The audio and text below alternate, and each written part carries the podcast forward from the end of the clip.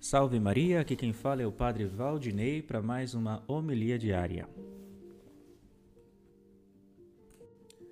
Se pensarmos um pouco, o que acabamos de escutar é algo quase inacreditável. Queriam matar Jesus. Aqueles homens que viram os milagres que Jesus fazia, os mesmos homens que estavam maravilhados escutando a profundidade e a sabedoria do seu ensinamento, queriam apedrejá-lo. A grande pergunta é: por quê?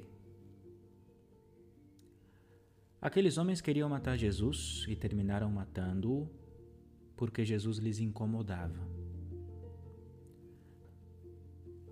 Cristo dizia a verdade claramente, sem nenhum temor ao que opinariam os homens.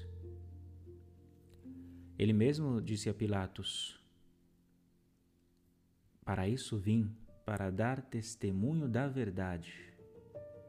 Jesus foi condenado, foi morto, porque deu testemunho da verdade.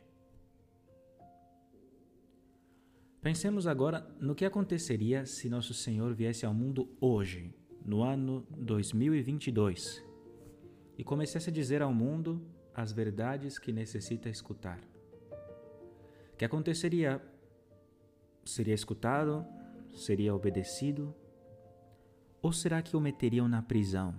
O acusariam de intolerante, fundamentalista, fascista?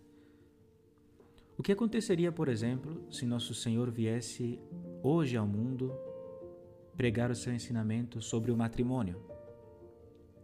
Imaginem que Cristo fosse a um programa de televisão e dissesse ali que o matrimônio é entre um homem e uma mulher.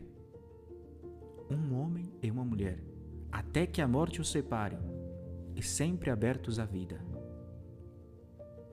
Que diria o mundo quando Cristo lhes dissesse que o homossexualismo é pecado, que é um ato contra a natureza, que não condiz com o fim para o qual Deus criou o ser humano? Que diriam os homens quando Cristo começasse a ensinar sobre o aborto e dissesse que em nenhum caso é lícito, que é sempre o assassinato de um inocente e que é um pecado quebrado ao céu?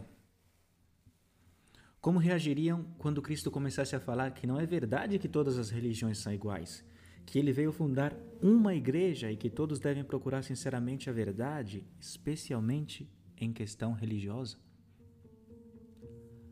Não é necessário pensar muito para saber o que aconteceria quando Cristo começasse a pregar todas essas verdades inconvenientes. O mesmo que aconteceu dois mil anos atrás. O condenariam. O condenariam porque Cristo, com todas essas verdades, lhe seria terrivelmente incômodo. Porém, tudo isso acontece em realidade. Cristo continua vivo e continua dando testemunho de cada uma dessas verdades. Cristo continua vivo e transmite aos homens de hoje o seu ensinamento através da Igreja. E assim como perseguiram e queriam matar a Cristo antes, assim perseguem e querem destruir a Igreja hoje. Ao menos aquela parte da Igreja que segue dando testemunho da verdade. A grande pergunta que cada um de nós tem que se fazer é essa: e eu? De que lado estou? Do lado de Cristo ou do lado do mundo? A quem escutarei? A Cristo ou aos falsos profetas destes tempos?